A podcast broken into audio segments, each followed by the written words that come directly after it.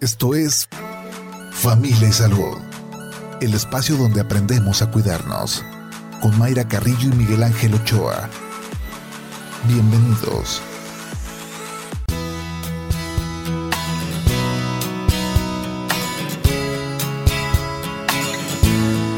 Muy bien, pues eh, bienvenidos a Familia y Salud. Recuerda que estamos pues de lunes a, viernes aquí en, en este horario de 8 a 9 eh, y que nos pueden encontrar también en, el podcast de Spotify Familia y Salud. Y bueno, pues primero, y, yo creo que este día es muy importante porque es el Día de las Madres y pues les mandamos un, un muy fuerte abrazo a todas las las mujeres que ya son madres, a todas, que, a todas aquellas que han tenido la oportunidad de, pues, de la maternidad y las que no, que han tenido también la oportunidad de, acompañar y ser este, no necesariamente madres biológicas, pues un, un gran abrazo. Y bueno, pues eh, vamos a, empezar con los temas, con el tema del día de hoy que vamos a hablar sobre pólipos intestinales, este tema tan, pues tan, eh, digamos, afamado que ya mucha gente le hacen su colonoscopía y resulta que tiene pólipos, pues es el tema de hoy y vamos a aprovechar y agradecer la, la cápsula a Fernanda García y a Juan Pablo Balcells. Vamos a, escuchar una, la, la cápsula y volvemos. Un pólipo en el colon es una pequeña acumulación de células que se forma en el revestimiento del colon. La mayoría de los pólipos en el colon son inofensivos, sin embargo, con el paso del tiempo algunos pólipos en el colon se pueden transformar en cáncer de colon, que suele ser mortal si se encuentra en sus últimos estadios. Los pólipos son muy comunes en los adultos, cuyas probabilidades de sufrir pólipos aumentan con la edad. Si bien no son frecuentes en personas de 20 años, se estima que una persona promedio de 60 años de edad, sin factores de riesgo especiales para contraer pólipos, tiene un 25% de probabilidades de tener un pólipo. Los pólipos en el colon no suelen causar síntomas. Es importante que las personas se hagan exámenes de detección regulares, como la colonoscopía, porque los pólipos que se encuentran en los primeros estadios por lo general, pueden extirparse de manera segura y completa. A ciencia cierta, no se sabe qué causan los pólipos. Algunos expertos creen que una dieta alta en grasas y baja en fibras puede predisponer la formación de pólipos. Además, puede existir un riesgo genético de desarrollarlos. La mayoría de los pólipos que se encuentran durante la colonoscopía se pueden retirar por completo durante el procedimiento. Hay disponibles varias técnicas de eliminación. La mayoría involucra cortarlos con un alambre, con forceps para biopsia y o quemar la base de los pólipos con corriente eléctrica. Lee como si no hubiera un mañana. Sí, la lectura es uno de esos placeres de la vida que lo tiene todo. Nos culturiza, nos abre una ventana a nuevos mundos y nos ayuda a comprendernos un poco mejor a nosotros mismos. Si nunca en tu vida has leído un libro, te recomiendo que inicies con el libro de El Principito.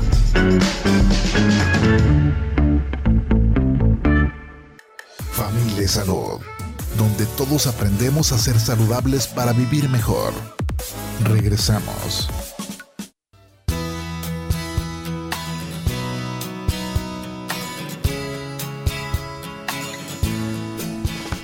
Muy bien, pues volvemos aquí a Familia y Salud.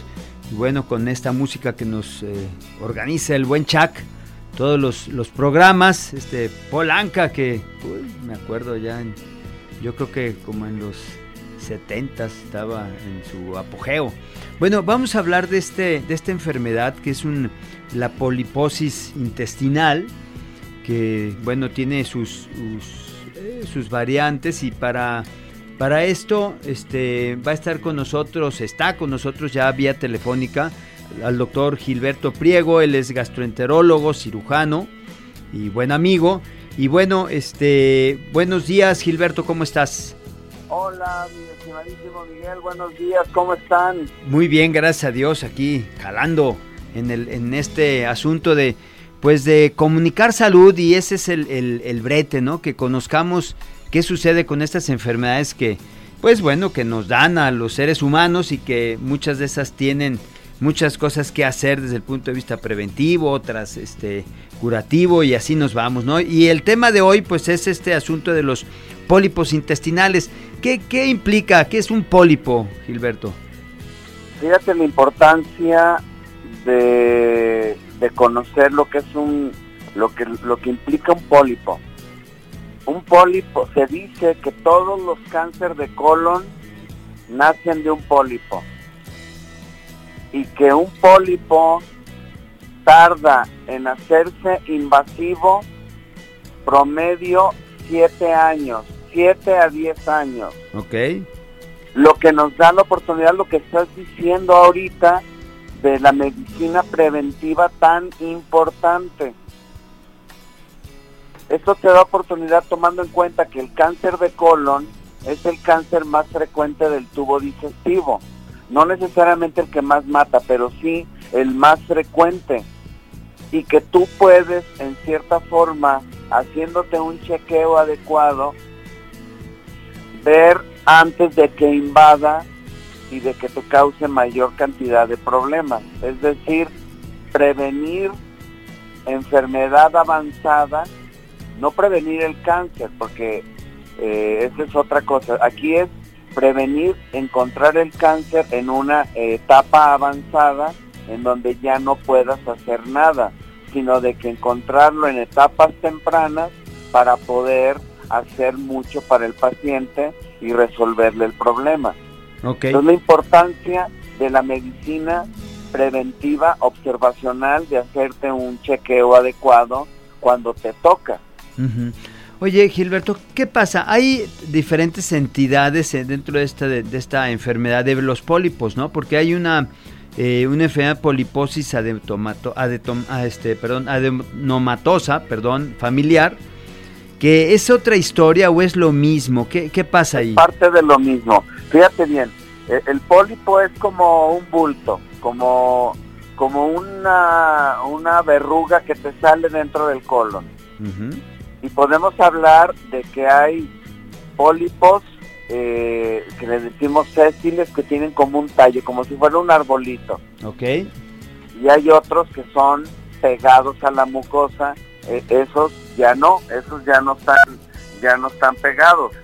Ok. Los, los como relativamente fácil de entender son los pediculados porque es como una uva colgando, pero los sésiles, que así se les llama, a los que no tienen ese tallito, eh, es la otra forma de, de estos, de estos este, pólipos. Uh -huh. Ahora bien, dentro de la gama de pólipos, hay pólipos que son neoplásicos, es decir, es un nuevo tejido y estos pólipos se llaman adenomas. Muy bien. Entonces, tenemos un pólipo. Tenemos pólipos que pueden ser incluso inflamatorios y tenemos pólipos neoplásicos. Entonces, dividimos en pólipos neoplásicos y no neoplásicos. Los no neoplásicos, los que no son de tejido nuevo, rara vez van a darnos un problema a futuro. Pero los pólipos neoplásicos, específicamente los adenomas, nos podemos encontrar que esto nos puede dar problemas y lo tenemos que clasificar al paciente de acuerdo a su estructura interna, no desde afuera como lo vemos en un estudio endoscópico, sino el patólogo es el que nos tiene que decir qué tipo de tejido es. Y de esto. El que nosotros debemos de tenerle mucho cuidado es la variedad vellosa, hay tubular, velloso y mixto. Okay. Y de esos, el, la variedad vellosa es la que más propensión puede tener a un cáncer. Y respecto a lo que hablabas de lo familiar, del aspecto familiar, efectivamente, hay una poliposis familiar hereditaria dominante, en donde si mi abuelo, mi papá, mi hermano lo tiene y yo tengo 30 años, aguas. Tienes que hacerte estudios porque tienes una alta posibilidad de haber heredado esta enfermedad y desde temprana edad tienes que hacerte el mejor estudio que sería el colono, la, la, colonoscopia. Ok. Oye, este, en, ¿tú tienes algunos datos de, de qué sucede en México? Porque bueno, en Estados Unidos pues sabemos que hay una, este, se dice que la incidencia es alrededor del 50% en los mayores de 50 años. Eh, ¿Cómo estamos en México? ¿Hay este, alguna, somos más eh, susceptibles a tener cáncer de colon? ¿No lo somos? ¿Qué pasa ahí?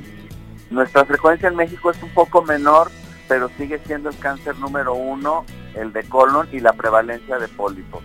O sea, México, eh, para unas cosas sí somos como primer mundo y para otras cosas somos, este... Como el cuarto. no lo quería decir, pero bueno. ¿Verdad? Ahora con la 4T. Bueno, oye, este... ¿Y qué pasa? ¿Es tanto en mujeres como en hombres o los hombres tienen mayor predisposición? ¿Qué sucede ahí? Es, es igual exactamente, aun cuando hay una mayor predisposición en el hombre. Pero la frecuencia es igual, hombres y mujeres. en el tubo digestivo, acuérdense que estamos hablando de cáncer del tubo digestivo, no estamos hablando de otros órganos fuera. En de pólipos. En, hablando de pólipos es igual. Ok. Eh, cuando estamos hablando de, de, pólipos, igual que de cáncer, estamos hablando de pólipos, recordemos que no nos da síntomas. No nos da dolor, no nos da retortijón, no nos da gas, no nos da ningún síntoma que yo pueda relacionarlo directamente y lo único que nos puede orientar es el sangrado. Es lo único que nos puede orientar. Es decir, que encontramos sangre, ya sea sangre en su momento visible o sangre en una prueba de búsqueda de sangre oculta en ese fecal, que es una prueba muy fácil. Es muy sencilla esa prueba, ¿verdad? En este contexto, un paciente, a mí me llega seguido a la consulta pacientes en donde tienen sangrado y les dan cremas para las hemorroides. Mm. Yo no niego que pueda ser que tenga hemorroides, no lo niego. Puede ser que efectivamente tengas hemorroides, pero ya te diagnosticaron. O sea, ya te dijeron con un estudio, mire, efectivamente ya le revisamos todo su colon y usted tiene nada más hemorroides. Si un hombre que estaba sano, que tiene 50 años, él estaba sano completamente y empieza con sangrado, es un error garrafal pensar que tiene lo que llamamos en, medicina hematoquesia o, o rectorragia, que es sangre medianamente digerida o en su defecto sangre fresca, decir sin hacer ningún chequeo, tiene, tiene usted eh, una hemorroide. Yo otra vez tuve la experiencia, eh, el problema es que tienes que hacer tacto rectal en la exploración. Cuando, ah, cuando alguien te llega mal de la garganta, no tengo, el paciente no tiene ningún problema en abrir la boca, que tú metas un palito de, de una batelengua en una lámpara y revises adentro la garganta que es un orificio natural nuestra boca. Bueno, pues nuestro ano es otro orificio natural, que si manifiesta enfermedad, pues tendría que ser en la ideología tan sencillo como abrir la boca para revisarte y hacer igual en el ano una exploración anal. El problema es que nuestra idiosincrasia hace como que se vea que van a perder mucho ahí. No, no, no, no lo logro entender. Creo que esto está cambiando. Y a mí la otra vez me llegó un paciente eh, donde trabaja en el campo, tiene 75 años, ha sido un hombre trabajador del campo, llegó con sangrado, le digo que tengo que explorar, adelante doctor, haga lo que sea necesario.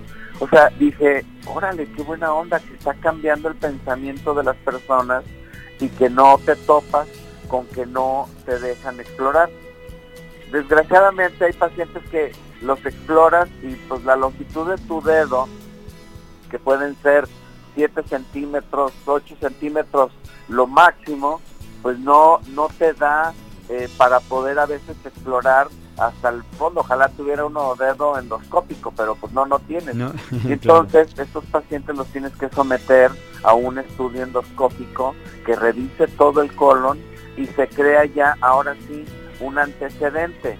Yo ya me hice una colonoscopia y si tomamos en cuenta que un pólipo tarda en hacer un cáncer de 7 a 10 años, entonces mi siguiente examen, si todo salió bien, mi siguiente examen sería, pues prácticamente estamos hablando de 8 o 10 años. Así de noble es hacer adecuadamente los estudios en su momento. Claro. Oye, este, eh, digamos, un poquito en el sentido de, otros factores de, riesgo, ¿cuáles hay? Ya hablábamos de la edad, de los varones, los antecedentes familiares, eh, ¿qué otros podemos tener por ahí? La comida eh, muy procesada es uno de los nuevos eh, factores que se ve que son los que han estado incrementando la frecuencia de cáncer de colon, eh, el estreñimiento crónico, fumar, el fumar es un factor increíble, dicen, bueno, ¿y qué hace el humo desde los pulmones hasta el colon? Pues sí, pero las toxinas que viajan son las que en su momento... y los metales eh, pesados y todo lo que hay, en el cadmio, en el tabaquismo, ¿no? Oye, este, ¿qué pasa con el alcohol? Pues el alcohol no, fíjate, porque no, primero no lo alcanza a afectar, pero te mata antes de otras cosas el alcohol que de un cáncer de colon. Sí, bueno, yo lo había visto ya como una, este, como uno también un, un factor de riesgo la, la ingesta excesiva de alcohol que también por ahí este, podría ser, ¿no? Oye, este, y yéndonos a, otros síntomas, porque, pues, ¿qué pasa cuando un paciente empieza a sangrar? Que, como tú dices, no es, es, es, un, es un problema eh, meramente asintomático, pero el paciente empieza a sangrar y empieza con fatiga. ¿Qué, qué, qué está pasando ahí con, con esto? El, el, el paciente que está sangrando debe de ser revisado en una exploración endoscópica porque es nuestra única, el, único grito de tu colon de que algo no anda bien y se debe de hacer el estudio endoscópico. Eh, si tiene antecedentes de poliposis familiar, y recordemos que, eh, ¿por qué los pacientes decimos que tienen poliposis? Porque son tantos los pólipos que en teoría te tendrías que poner a contar más de 100 para poder decir que es una poliposis. Okay. Pero estar vigilando, ah, son pólipos neoplásicos, no son inflamatorios ni ninguna, son neoplásicos. Habíamos dicho que los neoplásicos pueden ser tubulares, vellosos o mixtos y que estos van degenerando poco a poco. Sí. Entonces, vigilar más de 100 pólipos se vuelve tarea más que difícil. Claro. Entonces, muchos pacientes con poliposis familiar terminan operados de todo el colon, se les quita todo el colon para poder eh, salvaguardarlos de un posible riesgo. Sí, fíjate que yo te hablaba de, de, la, de, esa pérdida continua que se puede manifestar como una anemia, incluso antes de pensar en un, de, revisar el colon, ¿no? O sea, ese, esa persona varón que empieza a tener cansancio, que empieza a tener este, fatiga de, en sus actividades, ya no rinde, tiene problemas, este, digamos, de concentración, donde podemos pensar que, una, que esa anemia que se puede detectar con una biometría hemática, pues a la hora de buscarle pues, tendríamos la obligación técnicamente de buscar en colon, ¿no? Sí, dentro, eh, fíjate que aquí entramos a algo que la las personas deben de saber. la manifestación del colon, la gran mayoría de las veces, es de un síndrome de intestino irritable, que es lo que la gente conoce como colitis nerviosa. La manifestación son dolor abdominal, que se relaciona con la expulsión de gas o evacuación y que hay cambios en el excremento, tanto en su frecuencia como en su, eh, como su consistencia. Que esto es eh, que puedan tener diarrea, que sean estreñidos o que salga como bolitas de chivo o de plano eh, pues como líquido. Esto te da el trastorno funcional de síndrome de intestino irritable. Pero, pero dentro de el estudio del paciente con síndrome de intestino irritable está el tener señales de alarma o focos rojos. Ok. Y dentro de esos está que debes revisar físicamente al paciente y ver si está pálido, si tiene manifestaciones de bajo gasto, es decir, de anemia, no rinde, se cansa, se fatiga muy rápido y tienes que mandar a hacer dentro del estudio una biometría hemática. Un paciente que tiene síndrome de intestino irritable y anemia deja de ser paciente de síndrome de intestino irritable y tienes la obligación de hacer todos los estudios que sean necesarios para ver de dónde está viniendo la anemia.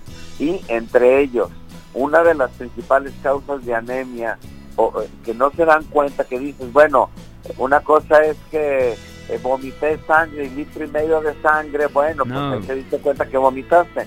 Pero estamos refiriéndonos a lo que tú dices, en donde es una anemia oculta, continua, de sangradito leve todo el día, que va minando eh, nuestro organismo, en donde nuestro cuerpo no alcanza a producir la sangre que está perdiendo y va teniendo un déficit y tiene más manifestaciones de anemia. Pero dentro de, de esa anemia tenemos forzosamente que descartar un tumor. Sí, fíjate que esto que comentas es, es muy importante, eh, este, doctor, porque eh, esta, esta sensación de estar mal, o sea, de, más bien de estar, eh, llega el paciente y dice, no, estoy, yo estoy muy bien, ¿verdad? Vengo por un, no sé, un dolor de rodillas, ¿no? Y le empiezas a preguntar y resulta que se inflama del estómago, que, este, que tiene muchos gases, o sea, sintomatología, sintomatología que le dices, oiga, pero esto no es estar bien, ¿no? Pero la gente ya lo, lo hace normal, ¿no? Lo normaliza. Y, eso puede ser parte del problema del diagnóstico, ¿no? Así es. O sea, eh, se acostumbran a estar mal. Ok. Entonces, pues ojo con todos estos, estos síntomas que, que normalizamos, estos cambios de, de, la consistencia del excremento, de, tener por ahí que un retortijoncillo y que luego se me quita, pero luego como se me quita pues ya no hago nada, ¿no? Eh, debemos de prestar atención. Eh, nuestro cuerpo es una maquinita que la debemos de cuidar y tú más que nadie que te encargas, que te, además de que te encanta esto de conservar el cuerpo, de que no puedo yo asegurarte cuántos años vas a vivir pero los que vas a vivir, irte quitando todas las cosas negativas que te puedan hacer una vida no deseable cuando lleguemos a viejos. Claro, sí, pues que te dé calidad de vida, ¿no? Que este, definitivamente ese es, ese es el, pues ese es el, el objetivo, digamos, de, de conocer nuestro cuerpo, de saber que, que la vida, pues no, nadie sabe en qué momento se acaba, pero si no le buscamos para tener una buena calidad de vida, pues fácilmente acabaremos este, en el, pues con, viviendo, pero con muy mala calidad de vida. Oye, ¿qué, ¿qué, pasa? ¿Nada más está la colonoscopia como una prueba fiacente? ¿O puede haber, porque de repente las colonoscopías pueden ser, pues, eh, eh, costosas, ¿sí? ¿Hay algún otro este examen que pudiera ser servir para esto? Eh, pues para los pólipos se vuelve un poco más difícil otro estudio porque quedamos que el patólogo es el que nos daba el diagnóstico final. Eh, está el rayos X, que es un colon por enema, que es más económico, que te va a ver, eh, bueno, si ya tienes un cáncer, pues se va a ver el cáncer y vas a terminar en una, una colonoscopia. Si tienes pólipos y se ven en el rayo X, en el, el colon por enema consiste en limpiar el colon, es decir, eh, sacar todo el excremento y luego inyectar a través del ano una sustancia que, que se ve en el rayo X, que es radiopaca. Y si hay alguna protuberancia se va a ver ahí. Eso nos orienta para decir efectivamente si tienes este un pólipo o 20 pólipos que lo tienes pero te quedas con la duda de, qué tipo son claro ya podrías empezar por eso. Oye este eh, doctor vamos a ir a un a un corte y volvemos con el tema, ¿te parece? Me parece súper bien. Muy bien, pues volvemos. Recuerden, estamos en Spotify, en, Familia y Salud. Ahí pueden ustedes escuchar este y otros programas de, anteriores. Eh, ahí estamos este, fácilmente en esta, pues en esta aplicación de música, pero que también estamos presentes. Entonces volvemos en un momento.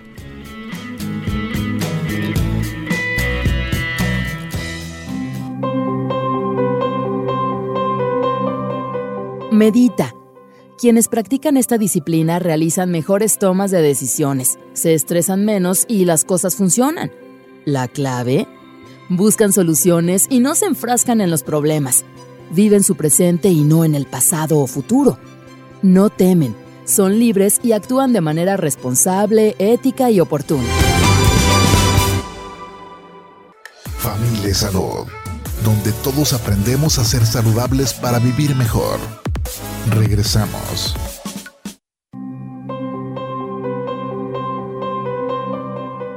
Bebe agua natural es lo mejor que puedes hacer por tu cuerpo. Evita las aguas endulzadas y los refrescos.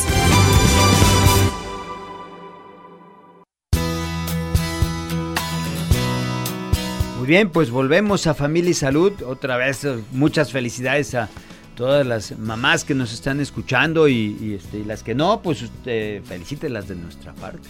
¿verdad? Y seguimos entonces con el doctor Gilberto Priego, es cirujano gastroenterólogo, platicando precisamente de, problemas de, este sistema, de los pólipos intestinales. Y bueno, este Gilberto ya nos decías los, asuntos de factores de riesgo, de, este, de a quién les da más, los síntomas. Eh, nos platicabas entonces que se podría utilizar todavía el colon por enema, para, para el diagnóstico que luego nos llevaría necesariamente a una colonoscopía, ¿no? Bueno, te puede ayudar, por ejemplo, un paciente que, no tenga anemia, que nada más se quiera hacer un chequeo, se puede pintar perfectamente porque lo hacen con, ahora sí como con doble contraste, que es inyectar además aire. Aire, el, el, el medio de contraste delinea mejor eh, lo que es la mucosa del colon. Y ahí a lo mejor puedes decir no tiene nada, que también ese es un diagnóstico. Es decir, un paciente viene conmigo porque cree que tiene un cáncer de colon, le hacemos un estudio de rayos X eh, eh, con doble contraste y resulta que todo se ve bien, pues nos da cierta tranquilidad a que si vemos algo hay una protuberancia o algo en donde termina forzosamente en una colonoscopia. Sí. Oye, ¿cómo es este este examen del enema eh, de doble contraste? Eh, es un examen en donde hoy antes se daba una lo que la gente conoce como purga, en donde era con cólicos y te daba diarrea y da fuerza limpias. Hoy no, hoy damos sustancias que son sustancias osmóticas que van limpiando. La, única friega, por así decirlo, es que tienes que tomar mucha agua con estas sustancias para que vayan barriendo todo el excremento y limpien adecuadamente el colon. Eso es antes como, del estudio. Eso es antes del estudio. Antes del estudio. Ok. Entonces primero te purgas, pues. Es, es básica. Tiene que estar súper limpio el colon. Si el colon no está limpio, no tiene validez ningún estudio, ninguno, ninguno. de hecho, una colonoscopia con un paciente que no está preparado, pues no, no se puede realizar en forma adecuada porque va a tapar eh, mucho de la mucosa que queremos revisar. Entonces, un endoscopista no va a decir, eh, no, no tiene nada cuando encontró que el 60% estaba con excremento, pues no, no puede decir eso y él lo pone en su reporte. Mala preparación del colon. Eh, por eso debemos de ser muy acuciosos en cuanto a la limpieza del colon. Curiosamente, muchos pacientes se les realiza una limpieza de colon y dicen que se sienten mejor. no sé en qué consiste. Pero ya de entrada, este ahora sí que sacar todos esos residuos que están por ahí, que no salieron en su momento, pareciera como que ayuda, ¿no? Oye, entonces, este, primero tomar, te dan, te, te purgan, o sea, eso se lleva un día antes. Un, día este, antes. Ok. Y luego ya te presentas al estudio y pues la gente conoce lo que es como una estructura que se llama lavativa. Ok. En donde es como un palito muy moldeadito, redondito, que tiene como un popote, se introduce dentro del ano, el paciente se acuesta en cierta posición y se inyecta dentro del colon el medio de contraste. Ok. O sea, se introduce ese esa líquido. Forma Es radiopaco. Entonces, el medio de contraste va a agarrar la forma que tenga el colon. Tomas radiografías eh, simples y ahí se va a ver el contorno del colon eh, y como también puedes ver movimiento en el estudio dinámico, puedes ver movimiento y puedes ir eh, como dando oportunidad a que lo vaya eliminando para que si tienes alguna zona sospechosa a través del rayos X, el eliminar el medio de contraste te va a decir si sí fue real esa zona sospechosa o no. Ok. Entonces, eh, en, ese es en esencia la, el, colon por enema, ¿no? El la colon por enema. ¿Y la colonoscopia qué implica? No, pero el, siguiente ah, estudio que, que también puedes hacer y que nos da muchísimo, ese sí nos da más información, es hacer una tomografía con medio de contraste ah, eh, pintado el colon. O sea, aprovechar ese ese colon por enema y, realizar la tomografía. No, no ese, ese es vario. Ese no sirve para el colon, para el, la tomografía. Eh, acá se limpia el colon, en la tomografía estamos buscando específicamente el colon, se limpia el colon, eh, se le da un medio de contraste oral tomado y se sigue el trayecto de ese medio de contraste hasta que se deposita en colon y se realizan los estudios tomográficos. Ya es, Hay una como tomografía que le llaman virtual, en donde le, inyectan medio de contraste, o sea, como si fuera un colon por enema, pero es medio de contraste eh, hidrosoluble que, que no le va a causar problema al paciente y que te hace como una, le dicen rayos X colonoscopia virtual que es a través de un estudio de tomografía en donde, como la tomografía te, te, toma las secciones en todos los planos de tus órganos, lo pueden reconstruir en la computadora en 3D y se puede visualizar el colon en una mejor forma que eh, una, un colon por enema normal. y por último, terminaríamos en la colonoscopia. Ahora, ¿la colonoscopia puede ser incluso eh, para tratamiento? Claro, eh, la, si ya tú vas pensando en pólipos, en el estudio endoscópico se limpia todo el colon, ya quedó súper limpio el colon, se duerme al paciente. Yo le diría a los pacientes que todavía hay quienes realizan este estudio eh, despierto el paciente y es un es, es, un es un martirio para el paciente quererlo hacer en vivo. Eh, a mí a veces me llegan y me dicen es que no lo no lo toleré. ¿Cómo que no lo toleró el estudio? No, dice es que me dolió mucho, pero se los duermen. no, a mí no me durmieron. Eso es eh, te estás peleando con el paciente y es muy peligroso porque puedes perforar el colon. Entonces, un estudio colonoscópico bien, el paciente tiene que estar dormido y tienes que tener un anestesiólogo que te esté cuidando. Eso es hacer las cosas bien. El paciente estando ya dormido, tranquilo, sin sentir nada, tú vas inyectando aire, vas insuflando como si fuera un globo el colon y lo vas visualizando con la cámara que implica el colonoscopio que es una manguera del grosor de tu dedo meñique, que tiene luz y una cámara o varias cámaras que van viendo todo el avance y van viendo toda la luz intestinal para poder descubrir alguna parte sospechosa. Si encuentra el endoscopista en ese momento un pólipo, lo puede quitar. Si está muy grande, lo puede biopsiar, es decir, quitarle un pedacito y mandarlo a examinar. Habíamos quedado que los pólipos se van degenerando. Bueno, aquí el patólogo es el que va a decir eh, es un pólipo que está degenerando o es un pólipo sencillo que no va a causar mayor problema y entonces puedes decir que nada más vas a tener en vigilancia al paciente. Entonces, la colonoscopia te permite hasta quitar, descubrir, quitar y tratar una enfermedad de poliposis. Claro, que si te encuentras con que el paciente tiene eh, más de 100 pólipos, pues es imposible que le puedas quitar todos.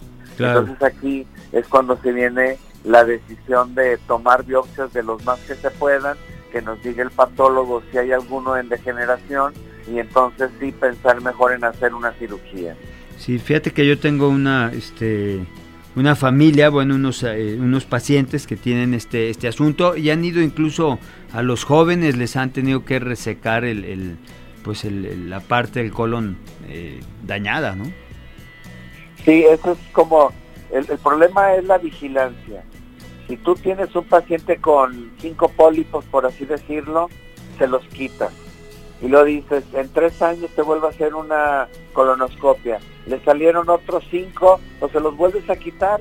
El tratamiento del pólipo generalmente es endoscópico. Claro. Pero si de pronto llega y tiene 150 y tomas biopsia y uno de ellos ya tiene degeneración hacia cáncer. No, pues ¿para qué le buscas? ¿Para qué le das motivo a ganas? No, no puedes, no puedes vigilar tanto. Terminas diciéndole al paciente, por tu seguridad mejor quitarte el colon. Recordemos que eh, quirúrgicamente hablando, el colon se quita completamente, se quita completo y si se deja nada más la parte, al menos unos 3 centímetros del recto pegado al ano, unos 4 centímetros, se conserva el ano y se baja el intestino delgado y se engrapa a la parte proximal al ano. Es decir, a veces los pacientes pueden salvar eh, la continencia anal. Hay otros casos de enfermedades diferentes en donde ni el ano se puede salvar y se tiene que eliminar. Pero yo puedo vivir sin el colon. Yo puedo vivir, no pasa nada. Pero si mi, bueno, sí pasa, pero, pero se puede vivir, pues, ¿no? Porque si pasa la absorción de líquidos, todo este... Así es, que la evacuación va a ser líquida. Sí. ¿Por qué? Porque el colon es el órgano que absorbe todo el líquido que viene del intestino delgado. Sí. Oye, este, ya estamos en tiempo. De todos modos, bueno, dentro de las medidas este, preventivas, pues bueno, o sea, hay, hay ya datos muy importantes. Yo que soy provitamínico, este, pues está la vitamina D, el ácido fólico, la vitamina B6, ¿no? Este, ¿qué otras cosas eh, serían recomendables para, para la prevención? Mira, yo en lo particular eh, tomo selenio. El selenio es un elemento que algunos estudios, algunos digo para que no luego digan, eh, el doctor dijo, no, algunos estudios han demostrado que previene la aparición de cáncer de colon. Y si quedamos que el cáncer de colon en la gran mayoría proviene de un pólipo, entonces, bueno, pues en cierta forma, pues es como un preventivo. El, el, el selenio, el problema, la medicina que tú realizas, Miguel, es una medicina muy interesante, porque es una medicina de prevención en tu salud. y nadie sabe nadie sabe cuántas veces todo lo que tú das de, elementos para prevenirnos van a actuar evitándole un cáncer a un paciente. ¿Estarás de acuerdo? Sí, sí, claro. O sea, porque es prevención, o sea, la idea es que no se presente, no que... Exactamente, eso y eso no lo puedes cuantificar. No, así es. Pero ahí está, ahí, ahí está la clave, en donde la medicina preventiva es la que te va a salvar a que, o si te da el cáncer, que sea un cáncer no agresivo. No, y que, tengas elementos para resolverlo más fácil, pues, ¿no? Así es. Y bueno, también está, pues, bajar de peso, hacer ejercicio, en, como, como, como de cáncer está el alcohol, como tú dices. La fibra, ¿no? Quitarlo todo eso, hacer ejercicio, eh, y pues contra lo que no puedes pelear es contra la herencia y el envejecimiento. Y contra el envejecimiento tomar elementos que me ayuden a prevenir, quitando todos estos factores de riesgo. Sí, oye, este Gilberto, ¿nos podrías dar tu teléfono, por favor, donde te podemos encontrar por si quieren algún algún radio escucha, este, hacerte preguntas o consultarte, por favor? Con todo el gusto del mundo. Teléfono 33 36 16 60 10. Muy bien, a ver, otra vez antes de ello. 33 36 16 60 10. Muy bien, pues muchas gracias Gilberto y nos vamos, este, los esperamos en, en televisión, ahorita en Familia y Salud. Y Gilberto, muchas gracias por estar con nosotros y bueno, pues nos estaremos, estaremos en contacto. Ya dijiste. un abrazo muy fuerte, gracias. Muy bien, pues muchas gracias acá, este, a Chaca, de acá, este, al güero que anda aquí visitándonos. Este, muchas gracias por apoyarnos en el programa y nos vemos, nos escuchamos el día de mañana. Que la pasen bien. Esto fue Familia y Salud. El espacio donde aprendemos a cuidarnos. Una producción de Mayra Carrillo y Miguel Ángel Ochoa para Jalisco Radio. Te esperamos en nuestra siguiente emisión, en punto de las 8 de la mañana, aquí en el 96.3 FM, JB Jalisco Radio. Hasta entonces.